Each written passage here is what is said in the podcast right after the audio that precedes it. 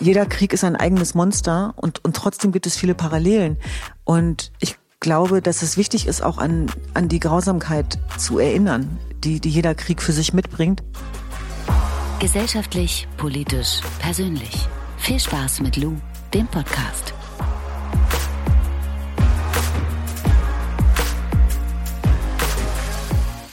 Unglaublich, wie schnell die Zeit vergeht. Schon wieder eine neue Folge. Ich freue mich mega, dass ihr am Start seid. Herzlich willkommen. Und noch mehr freue ich mich darüber, heute Düsen Tekal im Podcast begrüßen zu dürfen. Düsen hatte ich schon vor längerer Zeit angefragt. Sie ist aber super viel unterwegs, ähm, hat super viel zu tun. Warum und wieso, das werdet ihr gleich erfahren. Umso schöner, dass sie jetzt spontan Zeit hatte, mit mir und euch über die Ukraine zu sprechen. Wer Düsen noch nicht kennt, Düsen ist Autorin, sie hat zwei Bücher geschrieben.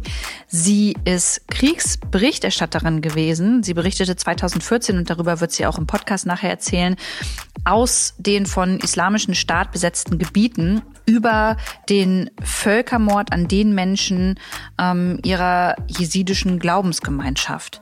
Und ganz nebenbei setzt sie sich dann noch für Menschenrechte ein, indem sie eine Menschenrechtsorganisation gegründet hat und hilft dabei, Entwicklungs- und Bildungsprojekte im Irak, aber auch hier in Deutschland nach vorne zu bringen. Ihr hört, es gibt viel zu tun bei Düsen im Leben und was sie so macht, wie das ist, Kriegsberichterstatterin zu sein und was sie zur Ukraine zu sagen hat, das erzählt sie uns jetzt. Herzlich willkommen und viel Spaß mit der Folge.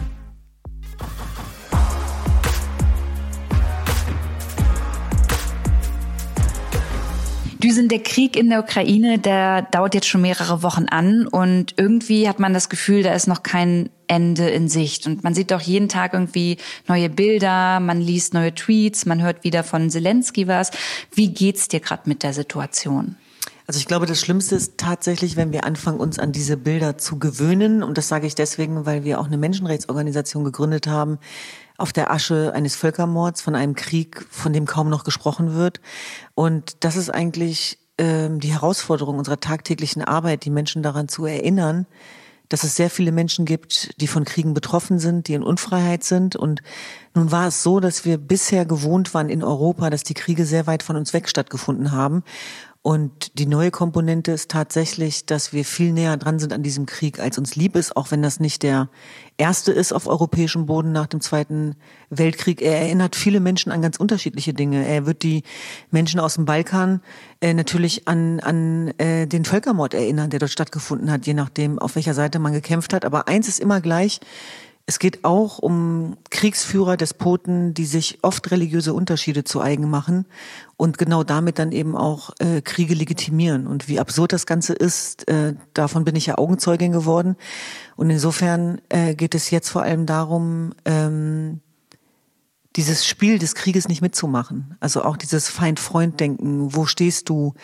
Ähm, wie äußerst du dich dazu? Warum äußerst du dich nicht? Also ich glaube, es ist ganz wichtig, dass wir diese absurden Logiken nicht übertragen auf die ähm, analoge Welt. Und daran versuchen wir mit äh, Hava Help und auch mit German Dream ganz aktiv äh, mitzuwirken, dass wir Safe Spaces schaffen, dass wir Räume schaffen, äh, wo Respekt eine große Rolle spielt, Wertschätzung, aber letztlich eben auch ganz konkrete Hilfe und Räume, wo auch Ängste besprechbar werden, aber auch Mut.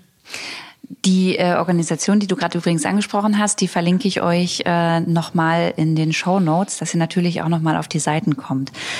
Ähm, Düsen, du warst Kriegsreporterin und hast unter anderem ähm, im Irak über die IS-besetzten Gebiete ähm, ja, gesprochen. Wie, wie ist es damals abgelaufen? Also wie kann man sich das vorstellen? Ja, man kann sich das so vorstellen, dass ein Völkermord passiert, mitten im 21. Jahrhundert, für den sich niemand interessiert, weil niemand die Gruppe kennt, die gerade angegriffen wird. Und mein Problem war, dass ich Angehörige dieser Gruppe war. Das heißt, ein Völkermord und ein Krieg, der ganz weit weg war für meine Nachbarn, Mitmenschen, für mein Land, für mein Kontinent, in dem ich lebe, passierte und ich war Teil davon. Ich war auch da viel näher dran, als mir lieb war. Ich war aber, und das war mein großes Glück in meinem sicheren Deutschland, aber ich konnte nicht im Frieden sein. Also in mir drin war auch Krieg. Und das war, glaube ich, auch der Grund, warum ich dann eigentlich die folgenreichste Entscheidung meines Lebens getroffen habe. Deswegen sage ich nicht von ungefähr, dass das mein life-changing Moment war, weil das das erste Mal in meinem Leben war, dass ich eine Entscheidung getroffen habe, die größer war als meine Angst. Und das war der tiefe Wille, ähm, zu den Menschen zu fahren, obwohl ich wusste, dass es damals der gefährlichste Ort der Welt war. Es war 2014 im August, die Bilder gingen weltweit durch die Medien. Das war die Zeit, wo die IS-Schergen ähm, Journalisten geköpft haben, ermordet haben, wo jesidische Dörfer überfallen worden sind, wo unsere Frauen versklavt und vergewaltigt worden sind. Und es war so schrecklich, dass viele dachten, das kann nicht wahr sein, das stimmt nicht. Und die neue Dimension dieser IS-Angriffe war tatsächlich, dass dieser Dschihad auch global geführt worden ist und digital. Also das hatten die ähm, IS äh, Kämpfer und auch die Führungsriege sofort verstanden, dass man diesen Krieg nicht nur analog, sondern vor allem digital führt und das wichtigste Prinzip für Terrorismus ist ja die Verbreitung von Angst und Schrecken, um ähm, ja Deeskalation sozusagen entgegenzutreten, um zu verwirren, um zu verunsichern und die die größte Herausforderung auch im Kampf gegen den IS war, auch vor allem damals, die Angst vor dem IS. Und der IS galt ja damals als als unbesiegbar. Und deswegen haben sich natürlich alle Menschen an den Kopf gefasst, als ich gesagt habe, ich fahre da jetzt hin. Also ich fahre jetzt genau in die Region, wo dieser IS, den ihr die ganze Zeit im Internet seht, wirklich tatsächlich vor Ort wütet. Also das kann ich mir vorstellen, dass sich da alle an den Kopf gefasst haben. Aber wenn du, also du warst dann da vor Ort, ja, hattest du da Hilfe oder hat dich jemand beschützt oder bist du da wirklich auf ganz eigene Faust zu den Menschen gegangen und hast sie interviewt? Wie kann man sich das bildlich vorstellen? Ich kann dir mal erzählen, wie das war. Ich habe bei mehreren Sendern angerufen. Ich habe ja als Redakteurin gearbeitet, äh, auch bei der Mediengruppe RTL. Ich war inzwischen freie und habe dann zum Telefon gerufen und ich kann mich noch erinnern, ich habe bei den öffentlich-rechtlichen angerufen und habe gesagt, ich fahre da jetzt runter. Und das, da wusste ich, dass auf jeden Fall auch eine Bereitschaft da ist von den Sendern, dass diese Geschichte natürlich gewollt ist. Die Antwort, die ich dann aber bekam, war, das können wir leider nicht versichern. Aber wenn Sie sie überlebt haben, dann melden Sie sich doch. Und es war, klingt makaber, ist aber wahr. Und dann habe ich ähm, Stern TV angerufen, auf eigene Faust, weil ich war, es ist wichtig zu wissen und nochmal zu erklären, weil viele diesen Schmerz jetzt vielleicht kennen.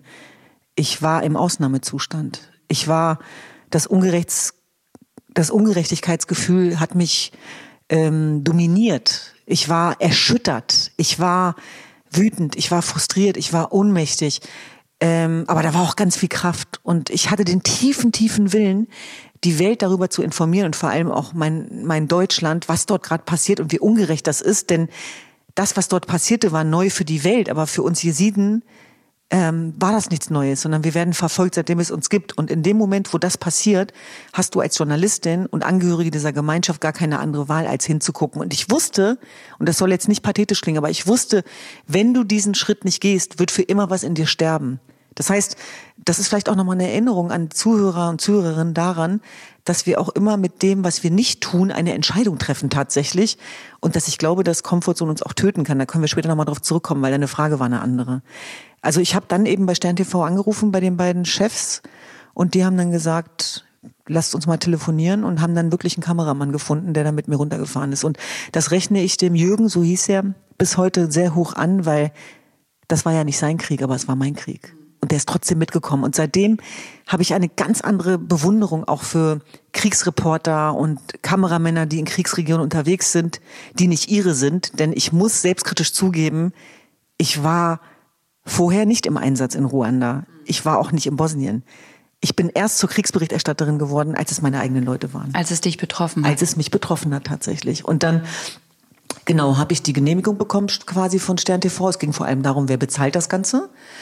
Und dann habe ich meinen Vater auch noch mitgenommen. Und mein Vater hat nämlich geantwortet, du fährst da nicht alleine hin, ich begleite dich. Und das war ganz lustig, weil ich weiß noch, wie die Redaktion gefragt hat, wer ist der Producer? Und dann habe ich den Namen meines Vaters genannt. und dann haben die gesagt, wie bitte? Ich so, das ist mein Papa. Und da waren die auch schon so, okay, was ist mit der? Aber als ich dann unten vor Ort war, hat keiner mehr Fragen gestellt, weil da war klar, warum wir so zusammengekommen waren, wie wir waren. Und ein, eine, eine Konsequenz habe ich daraus mitgenommen. Nichts ist größer als diese Angst vor der Angst. Also die schlaflosen Nächte, bevor ich aufgebrochen bin in den Irak, werde ich in meinem ganzen Leben nicht vergessen.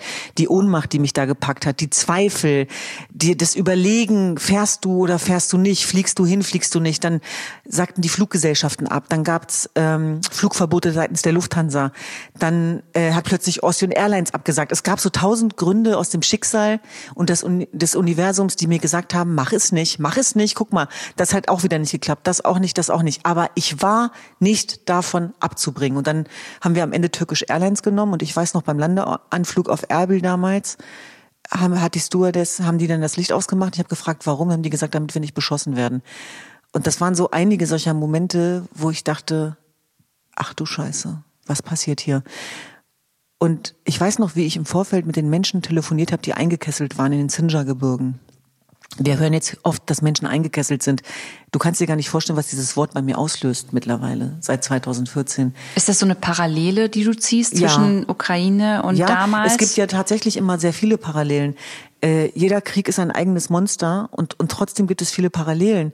Und ich glaube, dass es wichtig ist, auch an, an die Grausamkeit zu erinnern, die, die jeder Krieg für sich mitbringt und trotzdem eben auch äh, daran zu erinnern, dass es alle Menschen gleichermaßen betrifft und dass es ja nicht die besseren oder schlechteren Menschen gibt, die zivilisierteren, die unzivilisierten. Das sage ich deswegen, weil plötzlich diese Kategorien aufgemacht werden, die ich für hochgefährlich halte, sondern auch in den Chengal-Gebirgen sind Kinder gestorben, sind Babys beerdigt worden auf Steinen, sind Kinder verdurstet, äh, sind alte Menschen, ähm, äh, sind die Füße sozusagen verblutet, weil sie nicht mehr weitergehen konnten. Da sind, haben sich grausame menschliche Tragödien ähm, abgezeichnet. Und wenn diese Berge sprechen könnten, die hätten viele traurige Geschichten zu erzählen. Und diese Menschen waren aber eingekesselt.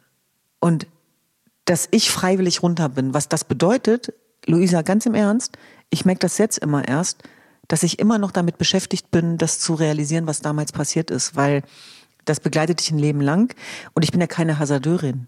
Ich hänge ja am Leben, ich liebe mein Leben, ich liebe meine Familie, ich liebe meine Geschwister, aber es ging einfach nicht anders. Und dann wie gesagt, ähm, habe ich mit Menschen telefoniert, die schon in diesen Sinjar-Gebirgen waren und ich habe gedacht, ich, ich bin in einem anderen Jahrhundert gelandet. Ich habe diese Männerstimmen gehört, die jesidischen, die gesagt haben, wir sind in den Bergen. Ich habe dann versucht, Kontakt zu knüpfen zu den Kämpfern, weil du gefragt hast, wie macht man sowas? Und dann sind wir runter und dann waren wir auf uns selbst gestellt einerseits, aber das Makabere war, ich flog in einen Krieg und ich flog nach Hause. Es war ja beides. Es war ja sozusagen, es waren ja meine Leute, da wurde ja meine Sprache gesprochen und das hat natürlich für auf der einen Seite für sehr große Herausforderungen gesorgt, auf der anderen Seite aber auch für eine sehr große Nähe und ähm, die Art und Weise, wie ich dann dort auch äh, auf Menschen getroffen bin, ähm, die war natürlich sehr emotional. Wie lange warst du da vor Ort? Die ersten, der erste Einsatz im Irak war sechs Tage. Und ich glaube, das waren die sechs intensivsten Tage meines Lebens. Und ich bin immer wieder erstaunt darüber, wozu wir Menschen in der Lage sein können, wenn wir müssen. Ich habe in diesen sechs Tagen nicht geschlafen. Ich habe jeden Menschen bewundert um mich herum, der ein Auge zumachen konnte, weil ich immer nur dachte, es ist Krieg. Es ist Krieg und keine wenige Kilometer von hier entfernt wütet der IS. Wie kann man denn hier schlafen? Und dann habe ich einen Fehler gemacht, den ich nie wieder gemacht habe. Ich habe gegoogelt, wo ich gerade bin und war dann auf Spiegel Online und da standen grausame Sachen. Und dann habe ich das ausgemacht und habe nie wieder drauf geguckt. Und, und, hast du nachts oder tagsüber auch, also hat man da irgendwelche Explosionen gehört oder Schreie ja, oder äh, ja, also ich war Schüsse? Ja, ich war ja an unterschiedlichen Orten und äh, am, was in Schengal passiert ist, ist ein, ist ein Völkermord. Ähm, aber Kobane war auch eine Geschichte von Widerstand und von vielen Kämpfen. Und ähm, die umkämpfte Stadt auch ähm, an der türkisch-syrischen Grenze, ähm, die da fanden eins zu eins Kämpfe statt, also auch zwischen den YPG-Einheiten und zwischen den IS-Kämpfern und ich habe die Mörsergranaten gehört, die haben neben uns eingeschlagen. Auf uns sind Menschen zugekommen, die schwer verletzt waren, die gerade über die Grenze gegangen sind. Äh, Frauen, ältere Frauen, die weinend in die Kamera geschrien haben, dass sie gerade ihren Sohn verloren haben. Ich habe IS-Kämpfer auf diesen Panzern gesehen. Ich habe diese schwarzen Fahnen gesehen. Und es ist surreal. es ist surreal, was man sich alles einreden kann, weil wir stehen dann da, in dem Fall auf der türkischen Seite, gucken rüber und, und ich rede mir ein, du bist ja auf der türkischen Seite. Als wenn das eine Mörsergranate interessieren würde. Mhm. Ich sage das deswegen, weil wenn wir jetzt an die Ukraine denken, auch da nochmal klar wird, was für ein Würfelspiel dieser Krieg bedeutet, wenn die Mörsergranaten und Bomben fallen. Wie willkürlich du auch äh, sterben kannst oder eben nicht. Und dass natürlich keine Unterschiede gemacht werden zwischen Kriegsberichterstattern, Journalisten mhm. und Zivilisten. Deswegen sterben die ja auch alle mhm. gemeinsam. Mhm. Und meistens dann sogar eher Journalisten oder Kriegsberichterstatter, weil die vorgehen müssen. Und ich habe gesehen, wie Jugendliche äh, schwer verletzt dann auch in die Krankenhäuser gefahren werden mussten. Und ich habe gesehen, dass die äh, IS-Kämpfer auf den Panzern und den ähm, wie, wie, wie die sozusagen vormarschiert sind. Und ich habe gesehen, wie Menschen um ihr Leben gerannt sind und, um, und, und die Autos so schnell gefahren sind, dass es mal nur noch Staub aufgewirbelt hat. Diese Bilder vergisst man nicht. Und ähm, diese Mörsergranaten haben wir sogar nachts im Hotel noch gehört. Also da, da und dann habe ich irgendwann mitten in der Nacht gemerkt, dass meine Knie angefangen haben zu zittern. Ich habe nicht mehr, ich habe mich nicht mehr beruhigen können. Und dann gehe ich in diese Lobby und da sitzen dann diese klassischen Kriegsberichterstatter von ABC, NBC und führen auf einmal Talks, wo du so denkst, bin ich im Hollywood-Film gelandet? Hast du die Grenze gesehen? Warst du da? Hast du die Granaten gehört? Ähm, hast du die Toten gesehen? Und du sitzt da und du denkst nur, ähm, äh, die reden gerade über meine Leute.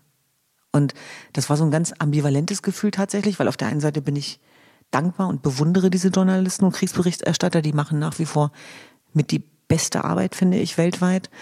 Und auf der anderen Seite war es aber auch so eine Gewöhnung an Kriege, die mich so schockiert hat. Und mh, mm, ich habe dann, ich war dann zum Beispiel in Suruc, ähm, das ist auch an der türkisch-syrischen Grenze, und dann habe ich ganz viele Menschen gesehen und habe gefragt, was machen die hier?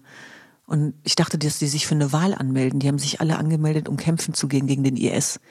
Und das waren junge Frauen, das waren Kinder teilweise, das waren alte Männer. Und ich weiß noch, ich habe drei Frauen getroffen aus Istanbul, die, die waren türkischer Herkunft. Das war sehr, es hat mich sehr, also berührt, beschäftigt bis heute. Was ist aus diesen Frauen geworden? Und dann habe ich gefragt, was macht ihr hier? Und dann meinten die, wir melden uns an zum Kampf gegen den IS. Und dann habe ich gefragt, warum denn? Und dann haben die gesagt, wegen den jesidischen Frauen, was denen passiert ist, wir halten das nicht aus, wir können nicht mehr schlafen. Also die wollten ihrer Ohnmacht was entgegensetzen. Mhm. Und dann äh, gehe ich eine Etage höher und dann sitzen da Mütter, die weinend zusammenbrechen und in den Arm genommen werden von mehreren Männern. Und dann erfahre ich, die Söhne sind gefallen. Und dann war ich auch dabei, wie diese Söhne zu Grabe getragen worden sind. Und auf der einen Seite war es unfassbar traurig. Und ich war trotzdem gleichzeitig so beeindruckt, wie leiderprobt die Menschen aus dieser Region sind. Und für mich das Traurigste, ich meine, man kann nicht immer sagen, was ist schlimmer. Alles ist schlimm am Krieg. Aber das Traurigste für mich waren diese Frauen, die gegen den IS gekämpft haben und die schwer verletzt dann in die Krankenhäuser kamen und einige von ihnen haben nicht überlebt. Und die Mütter haben sie wirklich in den Tod gesungen. Und das sind so Sachen, die vergisst du halt nicht. Düsen, ich würde ganz gerne die Parallele kurz aufmachen, ähm, aktuell zur Ukraine, weil dort sind es ja die Männer, die, ähm, ich glaube, zwischen 18 und 60 im Land bleiben müssen und sich zum Kämpfen melden müssen. Und die Diskussion wird ja geführt. Ich persönlich habe keine abschließende Meinung dazu.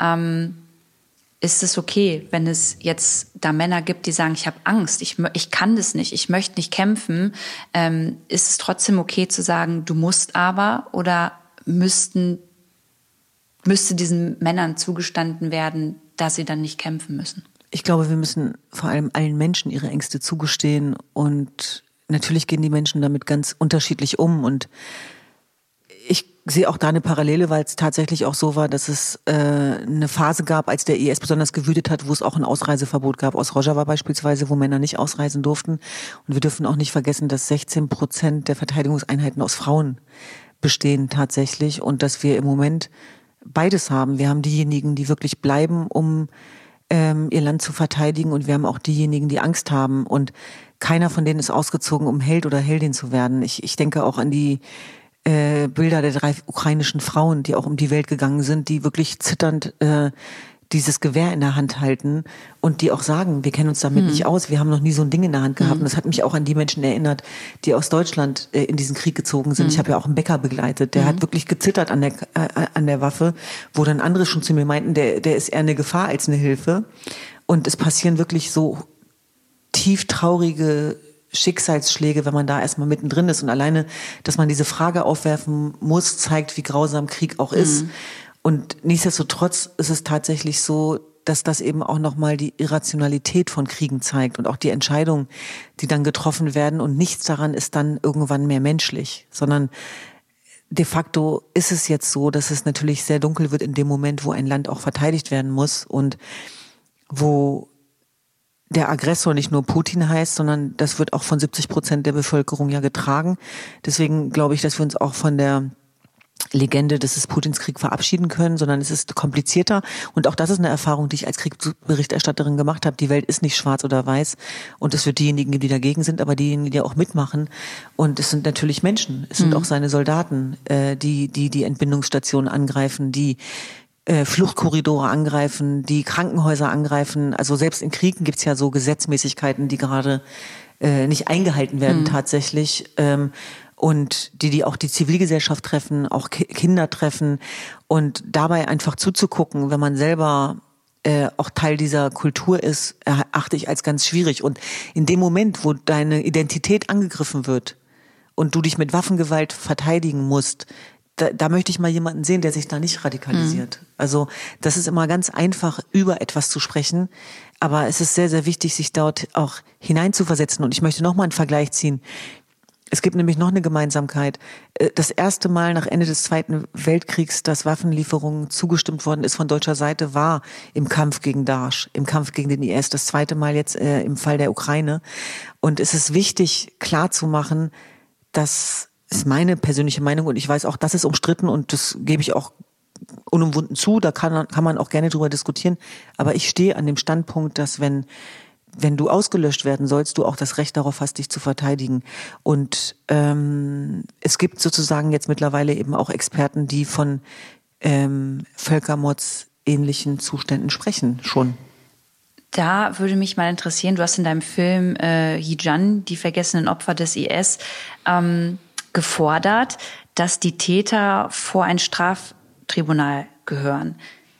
Gehört Putin da auch hin? Absolut, absolut, denn sie, es speist alles aus einer Quelle. Also das, das sind Unrechtsregime, das sind Despoten, das sind Kriegsverbrecher, die die ganze Härte unserer Weltgerichtsbarkeit verdient haben. Deswegen sind die Vereinten Nationen entstanden. Deswegen haben wir die Statuten sozusagen, auch die Römerstatuten, die eben sagen, dass unter diesem Weltgerichtsbarkeitsprinzip wir die Möglichkeit haben, Kriegsverbrecher anzuklagen, egal wo sie sind. Also der Leitsatz lautet ja No Safe Haven for Perpetrators. Und ich möchte nicht, dass Kriegsverbrecher frei rumlaufen. Weder in der Ukraine, noch im Irak, noch, noch äh, in Deutschland, noch sonst wo. Aber wie kann ich mir das vorstellen? Vielleicht mal für die Leute, die sich damit noch nicht so ganz gut auskennen, ja? Äh, wenn Putin jetzt ein Kriegsverbrecher ist, wer geht dann dahin und sagt, Wladimir, komm mal mit vors Gericht, ab hier und hier mhm. entscheiden wir und äh, wenn dann entschieden wird, er ist ein Kriegsverbrecher, mhm. dann wird er eingesperrt. Also wie ist dieser Weg von, kommt er überhaupt irgendwo mhm. hin? Ich glaube, das mhm. ist ja in Den Haag. Ne? Mhm, genau. Ähm, und wer entscheidet das und was würde genau, damit also passieren? Auch, auch Den Haag ist darauf angewiesen, dass es Länder gibt, die diese Anklage auch erheben mhm. tatsächlich. Ähm, wir haben da ein aktuelles Beispiel zum Beispiel mit den IS-Prozessen in Deutschland, mhm. dass die deutschen Sicherheitsbehörden dafür gesorgt haben, dass IS-Täter ausgeliefert worden sind, zum Beispiel aus Griechenland. Die wurden nach Deutschland geholt. Äh, das ist weltweit ein Präzedenzfall. Den wurde hier der Prozess gemacht und die wurden auch wegen Völkerrechtsverbrechen dann verklagt. Das war das erste Mal, dass der Straflosigkeit des Völkermords an den Jesiden ein Ende gesetzt worden ist, ausgerechnet auf deutschem Boden. Das zeigt, zu was wir in der Lage sind. Mhm. Und genau diese Fälle sind die Voraussetzungen auch für einen internationalen Strafgerichtshof beispielsweise oder auch für Den Haag. Und ich glaube, dass wir uns darauf einstellen müssen, auch künftig, dass wir noch viel mehr mit diesen Fällen zu tun haben werden und dass letztlich auch der Kriegs, auch die Kriegsverbrechen und der Terrorismus natürlich dezentral organisiert sind. Und wir merken das daran, dass plötzlich ganz neue Prozesse stattfinden, auch auf deutschem Boden. Wir haben einmal den IS-Prozess, den Frankfurter mhm. Prozess, der die Jesiden betrifft. Wir hatten aber parallel dazu auch den Koblenzer Prozess, wo es zum Beispiel um Menschenrechtsverbrechen seitens der syrischen Regierung an seinem eigenen Volk geht. Dass das plötzlich alles stattfindet, auch auf deutschem Boden, zeigt, wie pluralisiert wir schon längst sind mhm. in der mhm. globalisierten Gesellschaft, mhm. ethnisch, religiös, kulturell. Und deswegen ist es grundfalsch zu glauben, dass äh, sozusagen das, was Kriegsverbrecher tun, unsere Sicherheit nicht gefährden würde. Im Gegenteil. Also wir haben ja jetzt auch sehr viele Foreign Fighters, die nach Europa zurückkehren. Und wir haben Menschen, die sich an diesen Kriegsverbrechen eben auch beteiligen und von dieser gemeinsamen Achse zum Beispiel, die die Sicherheitsarchitektur noch mal ganz neu in Frage stellt, auch zwischen ähm, Unrechtsregimen wie dem Iran, zwischen China, zwischen Russland. Diese Stellvertreterkriege werden schon seit Jahren geführt. Mhm. So ist Syrien zustande gekommen mhm. und darüber redet keiner. Ja, ähm, so ist dieser Völkermord auch begünstigt worden und all das, was jetzt plötzlich diskutiert wird, das geopolitische Wirtschaftsbeziehungen nicht so wichtig sein dürfen wie die Einhaltung von Menschenrechten. Wir haben in den letzten Jahren leider genau das Gegenteil gemacht. Mhm. Und das ist das Ergebnis, was wir eben haben, dass wir Putin haben auch gewähren lassen. Mhm. Und das ist ja nichts Neues äh, für die Menschen, die letztlich eben auch davon betroffen waren. Und ich glaube tatsächlich, dass ähm, wir uns alles erlauben können, aber keine Neutralität. Und dass es sehr, sehr wichtig ist, jetzt auch über asymmetrische, intelligente Kriegsführung nachzudenken und das, was Putin am meisten fürchtet, ist, dass ihm die Menschen nicht mehr folgen. Und genau da müssen wir ansetzen. Hm. Du hast Waffenexporte angesprochen und ähm, da verstehe ich eine Sache nicht. Und zwar ähm, haben wir als Deutschland, als äh, NATO-Mitglied jetzt Waffen geliefert, also der Ukraine. Und sagen aber gleichzeitig, dass wir uns nicht daran an Bodentruppen oder ähm, der Sperrung des Luftraums äh, beteiligen wollen, ähm, weil es sonst sein könnte, dass das quasi ähm, von Putin ähm, als als Kriegseinstieg gewertet werden könnte. Warum, ich meine, Putin ist ja nicht dumm. Ähm, glaubst du nicht, dass Putin auch allein schon diese Waffenlieferungen von uns oder von anderen NATO-Ländern ähm, als, als Kriegseinstieg sieht? Oder ist das jetzt was Formelles, weil es nicht über die NATO läuft? Ich glaube, dieses Beispiel zeigt einfach ganz, auf ganz wunderbar bizarre Art und Weise, dass wir in verschiedenen Welten leben tatsächlich. Also dass sozusagen diese logische Schlussfolgerung, was er denken könnte, überhaupt nicht mehr durchdringt und dass uns eine generelle Antwort fehlt, wie wir mit Unrechtsregimen und Despoten wie Putin umgehen künftig und dass er im Grunde genommen ja alle roten Linien schon längst überschritten hat und die Frage ja tatsächlich ist, was muss noch alles passieren? Mhm. Was muss noch alles passieren? Und zur Wahrheit gehört aber auf der anderen Seite auch, dass wenn die Ukraine ähm, in der EU gewesen wäre und im Besitz von Atomwaffen sie vielleicht nicht so einfach angegriffen worden hm. wäre. Und zur Wahrheit gehört auch, äh, und das ist sozusagen moralisch dann immer schwer zu vertreten, aber dass natürlich auch um eigene Sicherheitsinteressen geht. Also mhm. auch ähm, eines Landes wie Deutschlands und auch von Europa und auch von NATO-Bündnispartnern und dass der NATO-Bündnisfall dass man den auch verhindern muss, dass der eintritt. Und ich finde, dass das gerade ganz schwierig ist, da dann auch Vorschläge zu machen, so muss das jetzt sein, sondern mhm. da, da hängt so viel dran, mhm. da hängt so viel von ab. Und da gibt's auch so viel gute Experten, die sich da auch äh, mit auskennen. Und trotzdem finde ich es falsch, die Diskussion darüber nur Experten zu überlassen, mhm. sondern dass ich eben auch glaube, dass zivilgesellschaftliche Akteure ein sehr, sehr gutes Gefühl dafür haben. Und die Frage, auch die Schuldfrage ist ja dann immer, ja, wir liefern nur die Waffen, wir haben damit nichts zu tun. Äh, wie bigott ist das denn? Also wem kann man das denn noch erzählen? Also bitte. Also die Frage ist ja auch, wer ist verantwortlich dafür, dass Menschen sterben? Der, der abdrückt oder der die Waffe geliefert mhm. hat? Mhm. Also ich denke, das gehört schon auch alles zusammen letztlich, ja. Und äh, da müssen wir tatsächlich auch ähm, generell äh, Verteidigungs- und Sicherheitspolitik in Zukunft hinterfragen dürfen und müssen. Und trotzdem ist es für uns auch eine schmerzhafte Erinnerung daran, dass die Friedenszeiten, die selbstverständlich vorausgesetzt worden sind, die sind halt over. Und es fehlt, und das haben wir auch schon im Irak gemerkt, das merken wir in Syrien, das merken wir jetzt auch wieder, es fehlt eben die europäische gemeinsame Antwort. Es fehlt die Asyl- und Migrationspolitik auf europäischer Ebene, die sich für diese Fälle aufgestellt hat. Es fehlt neben der Möglichkeit der Diplomatie der Knüppel der Wehrhaftigkeit, der diese Despoten stoppt. Denn eins habe ich gelernt, auch im Krieg gegen den IS, ähm, Despoten, Unrechtsregime und Mörderbanden müssen gestoppt werden. Mhm. Müssen gestoppt werden. Man mhm. kann sie nicht gewähren lassen. Also auch das ist ja ein Völkerrechtsprinzip, dass man Völkermorde verhindern muss, mhm. ja. Und da glaube ich tatsächlich müssen wir uns mit ganz neuen Wirklichkeiten auch auseinandersetzen. Und da sehe ich unterschiedliche Debatten. Ich sehe Debatten von Unbeteiligten, die natürlich ganz einfach Pazifisten sein dürfen und können. Aber diesen Luxus können sich die Menschen, die davon betroffen sind, leider, leider nicht erlauben. Wohlwissentlich, dass es jetzt sehr viele geben wird, die ganz anderer Meinung sind als ich gerade. Aber das ist tatsächlich meine tiefe äh, Überzeugung und Erfahrung. Und deswegen möchte ich woanders ansetzen, nämlich dem Moment, wo wir noch alles daran setzen müssen, genau diese Kriege zu verhindern.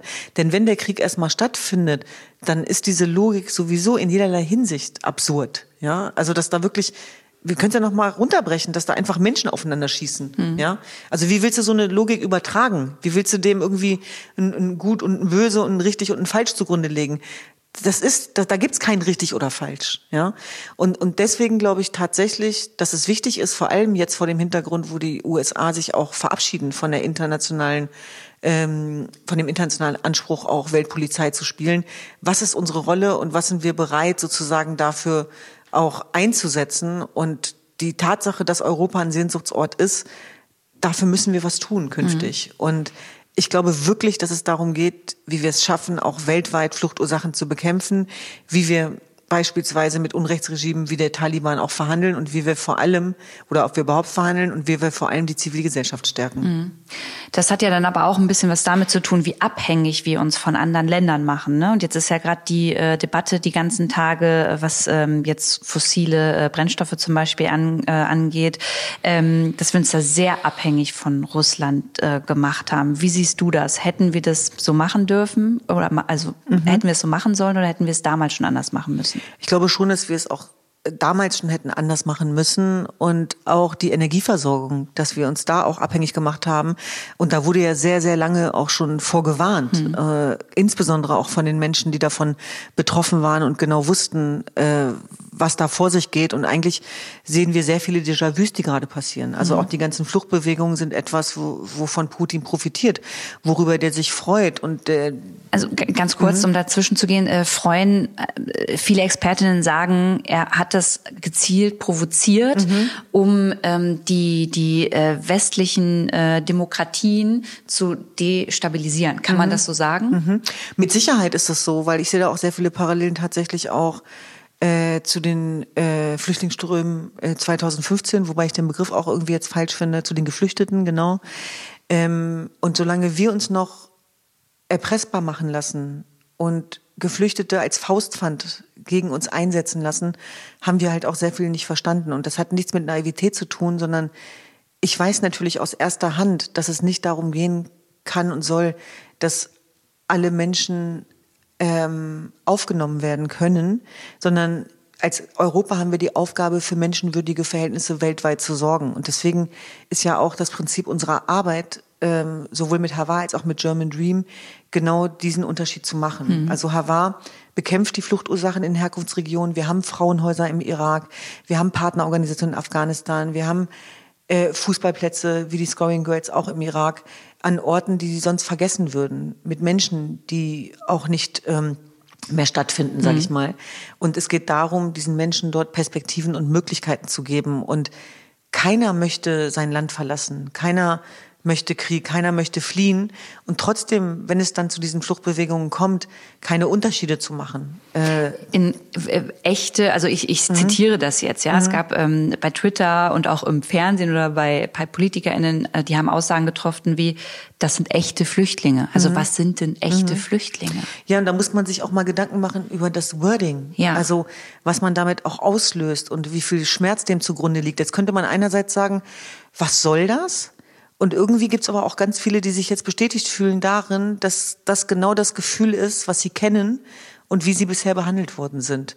Und ich bin die Letzte, die diese Opferexistenz irgendwie bestätigt. Du kennst ja meine Arbeit auch. Ähm, es geht wirklich darum, da, da rauszukommen. Und trotzdem können wir diesen Schmerz den Leuten nicht abnehmen, wenn sie das Gefühl haben, und das ist de facto nicht nur ein Gefühl, sondern Realität, das unterschieden wird. Das kann man mhm. ja auch gesetzlich konkretisieren, indem wir zum Beispiel jetzt sehen, dass Arbeitsverbote aufgehoben werden. Mhm. Und wir sagen seit Jahren, seit Jahren, wenn Menschen hierher kommen, unabhängig davon, ob sie bleiben dürfen oder gehen, gibt ihnen die Möglichkeit, sofort zu arbeiten. haben wir nicht gelernt. Also auch aus der ähm, gescheiterten Migrationspolitik äh, der vergangenen Jahrzehnte, die die Leute im Grunde genommen ja mit einer Residenzpflicht belegt hat, so dass die teilweise, und das ist jetzt soll keine Ausrede sein, aber keine andere Möglichkeit gefunden haben, als sich dann über organisierte Kriminalität mhm. äh, ja ein Einkommen zu beschaffen. Sowas können wir verhindern. Trotzdem ist jeder am Ende selber für sich verantwortlich und man muss nicht kriminell werden, wenn man nicht die Möglichkeit hat zu arbeiten. Aber aber das kann man intelligenter lösen. Und wie ist es aktuell, Düsen? Also jetzt für Menschen, die aus der Ukraine hierher kommen, die haben jetzt die Möglichkeit, hier zu arbeiten bei genau, uns. Genau, die, die sollen auch schneller die Möglichkeit bekommen zu Aber arbeiten. äh, Tatsächlich. Menschen, die aus anderen Ländern hierher geflüchtet oder flüchten mussten, genau, die haben immer noch nicht die Möglichkeit. Genau, die sind mit Arbeitsverboten belegt. Und das geht halt nicht. Und da, genau an diesen Beispielen wird halt deutlich, dass Unterschiede gemacht werden. Und das sind tatsächlich auch sehr viele Zuschriften, die ich bekomme. Und ich möchte aber trotzdem noch mal was dazu sagen, weil ich es wichtig finde, dass wir hier auch sauber bleiben und differenzieren. Also auch da gibt es nicht äh, die Rassisten oder die Opfer, mhm. sondern wir müssen sehr genau hingucken. Und es gibt auch äh, sehr viele Menschen, die sich auf beiden Seiten sehr, sehr stark machen. Und ich glaube auch in dem Zusammenhang immer wieder davon zu sprechen, dass Menschen, die, die vor Krieg fliehen und weiß sind, privilegiert sind, finde ich auch schwierig, mhm. weil die fliehen auch vor Bomben gerade. Mhm. Und wir sehen den Krieg hier gerade als großen Gleichmacher tatsächlich. Und trotzdem entsteht natürlich diese Opferkonkurrenz. In dem Moment ist es meine Erfahrung, wenn es eine strukturelle Benachteiligung gibt. Und deswegen müssen wir da sehr darauf achten, auch, auch das Wording für politische Entscheidungsträger, glaube ich, tatsächlich, das müssen die ja selber mhm. entscheiden, mhm. Aber dass sie äh, sich ihrer Sprache da auch bewusst mhm. sind. Und ich bin nicht von der Sprachpolizei, das weißt du auch, dass ich das teilweise sogar manchmal schwierig finde. Aber hier geht es tatsächlich um viel, viel mehr. Es geht um die Würde des Menschen, die mhm. unantastbar ist. Und es geht darum, dass unsere Solidarität an den europäisch-christlichen Nesträndern nicht enden darf.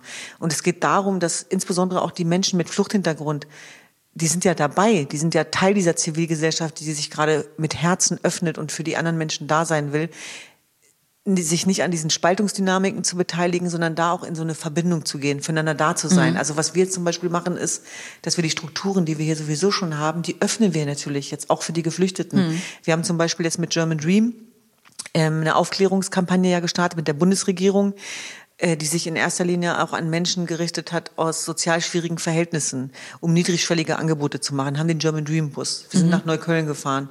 Wir sind jetzt in Jena morgen. Also wir sind die ganze Zeit unterwegs und dann war für uns klar, als das passiert ist mit der Ukraine, wir müssen jetzt auch für die Geflüchteten aus der Ukraine da sein. Da sind wir auf die Gemeinden zugegangen. Also die Frage ist ja auch immer, wozu entscheide ich mich und wie setze ich meine Zeit sinnstiftend ein? Also be beteilige ich mich durch die Ohnmacht dann an Diskussionen, äh, die mich dann auch selber irgendwann wütend und ohnmächtig machen oder werde ich aktiv? Oder mache ich einfach. Genau, und es ist ja. toll zu sehen, wie viel Solidarbereitschaft da ist. Da gibt es jetzt auch gerade ganz spannende neue Studien, mhm. dass wirklich über 50 Prozent äh, aktiv jetzt auch gerade was tun und dabei sind.